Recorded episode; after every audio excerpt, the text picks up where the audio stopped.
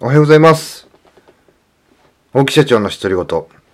今日も朝から元気よく頑張っていきたいと思います。まあ、頑張ってって言うとね、なんか、無理やりガソリンを燃やして前進してるかのような感じですが、まあそうではなく、まあ素直にね、心で思って、えーそれがね、えー体を動かすっていうのがね、本当に健全ですので、まあそしてね、えーチャレンジして失敗を恐れるよりも、何もしないことを恐れろっていうね、えー松下幸之助さんの言葉。僕はね、一日、えー一言、まあ感動でもね、何でもいいんですけど、努力でも。えーこう偉人のね、えー有名なこう名言というのをね、一言見るようにして、で、それをね、毎朝ツイートするようにしています。まあ、一緒にね、ポイントは、えー一人でね、お前頑張ってやれよじゃなくてね、一緒に前進しましょうというのがね、代表取締役、まあ、人材業をなりわいとする株式会社 LMC の代表取締役の私のね、一緒に前進していくっていうのが、一つのね、役割かなというふうに思っています。まあ、あんまりね、こう、一人よがりでね、一緒にやろうぜって言ってね、やりたくない人もいますんで、まあ、そういう人はね、あの、無理にね、連れていくと大変なことな、あの大変なことになってしまうので、僕はね、活力はありますけども、まあ、よ、より疲れてね、効率が悪くなっていったりし、するんで、そこら辺のね、バランスってね、非常に大事だなというふうにね、え常日頃思っているところなんですが、今日はどんな話をするかと言いますと、転職、転職についてのお話ですね。まあ、ざっくりとした話題なんですが、まあ、最近ですね、これ、YouTube 大木チャンネルっていうのでも出すんですが、あの、仕事でもプライベートでも、転職に関する相談って非常に多くてですね、この間も、えー高校の後輩、一つ下の後輩からですね、まあ、転職する、しようと思ってるんだけども、やっぱし家族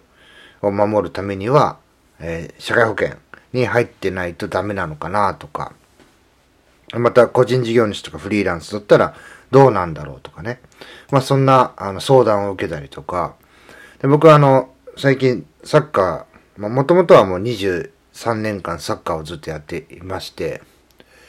で、野球っていうのはちょっと別途で始めたんですけども、まあ小学校僕は野球からね、やってたんで、で、そのよしみでちょっと野球をね、もう一回、まああの、慣れ親しんだものをずっとやり続けるのもいいんですけど、やっぱ新しい刺激が自分に欲しいということで、野球をね、2年前から始めて、えー今年になってね、併用してやるようになりました。で、サッカーのチームっていうのは、僕はあの、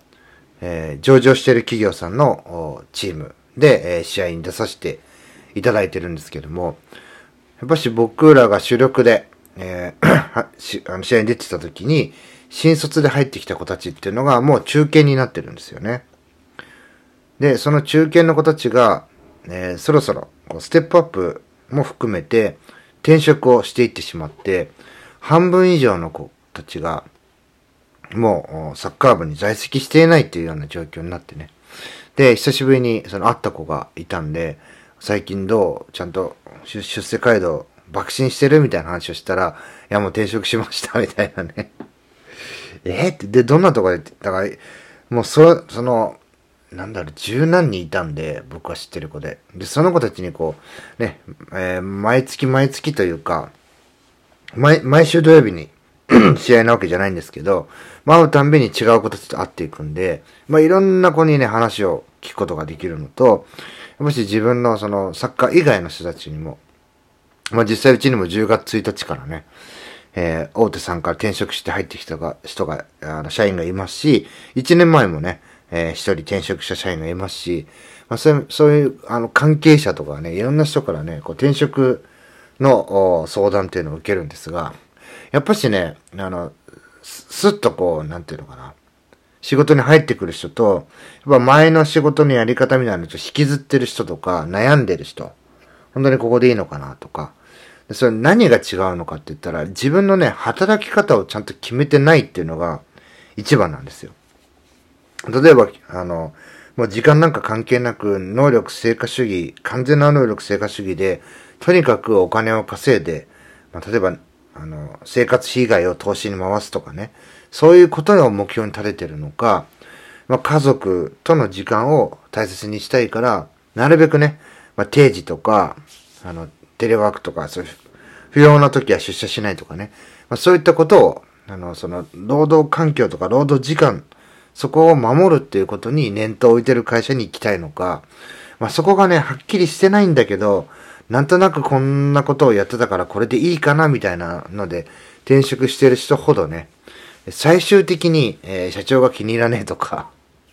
えー、会社の体質がなんとかとかって言って文句を言って辞めていくっていう傾向にあるのかなと。自分のそのライフスタイルさえ、それを会社の労働環境がね、会社がじゃなくて労働環境がちゃんと守られているようなところだったら、多分ね、そんな余計な不満を持つこともないのかなというふうに僕は思うんですね。10年サラリーマンやって、9年、今独立してから9年経って、19年の自分の中の経験値の中で、サラリーマン自体も、まあ残業が多いとか、あの上司は何もしてくれないとかね、まあ、いろんなこう、同期先輩方が話は聞いてきましたけども、僕ね、そ、そこどうでもいいんですよ。逆にね、僕はその、出世するお金を稼ぐっていうよりは、スキルを身につけたい。長く生きていけるスキルを身につけたかったんで、あの、僕個人の観点からすると、そんなんね、どうでもいい。じゃあ、そ、それだったら逆にね、僕に仕事振ってくれよと。そうすれば、新しいことどんどん覚えられるじゃないですか。まあ、中小企業、大手と違ってね、中小企業って、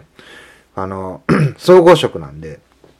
まあ、営業は営業とかね、経理は経理とか、事務は事務とか、一応部門は分かれてるんですけど、上に上がれば上がるほど、そこがなし崩し的に全部統括してみなきゃいけなくなってくるんで、そ総合的なスキルがね、身につくっていうのを、あの、結構売りにしてる上司とかもいたんですよ。で、それをまた逆にね、えいやいや、それはね、あの、手のいい企業のね、大文句だみたいなこと言ってる人いましたけど、まあそういう人はね、そういう人でね、あの、自分に合う場所にね、を探していけばいいだけの話で、僕はね、あ、一つのところにいたら、まあ、例えばサッカーでもね、そうですけど、野球でも、ピッチャーでもキャッチャーでも、内野でも外野でも総合的に守れる選手の方が、やっぱ最後は生き残っていくわけですよね。まあそういうスポーツでもそうですよ。サイドバックとか。あの、一個のポジションのスペシャリストよりも、やっぱ総合的にできる人っていうのが、情報がられる。で、その分経験もね、たくさんあるわけですから、一個のことやってるよりも、三つ四つやってた方が経験もね、倍になっていくじゃないですか。でそういうような僕は観点で考えて、でそういうところで仕事ができる会社っていうのを選んで、え中小企業で、あの中途ですけど入って働いて、で、そこでいろんなことをね、教わるのもそうですし、やらさせてもらって、今こうやって29歳でね、まあ今僕38ですけど、29歳の時に、独立することができましたんで、まあそういうふうにして考えると時間なんてのはもう全くないので、まあ、家族と会う時間なんてのはもうほぼ皆無ですね。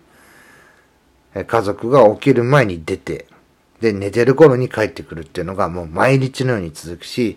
土日も自分のなんかやりたいことがあればもう仕事しに行っちゃうしっていう。その、どこにこう重点を置いて転職をしたいのかっていうことをね、ちゃんと決めてる人っていうのは、その後も成功しますし、やっぱし話しててね、非常にスッキリした顔してるんですよね。あ、そこがね、一番大事かなというふうに、僕は思います。もうお金ももちろん大事なんですけど、自分がどういう働き方をしたいのか、自分に時間を残したいのか、仕事にね、時間を全力投球して、収入を上げていきたいのか、何に重点を置くかを決めてから、お金がどれぐらい必要で、で、どういうような業種に転職しようかなっていうことを考えてほしいなというふうに思います。最後まで聞いていただきありがとうございます。また次の配信でお会いしましょう。さよなら。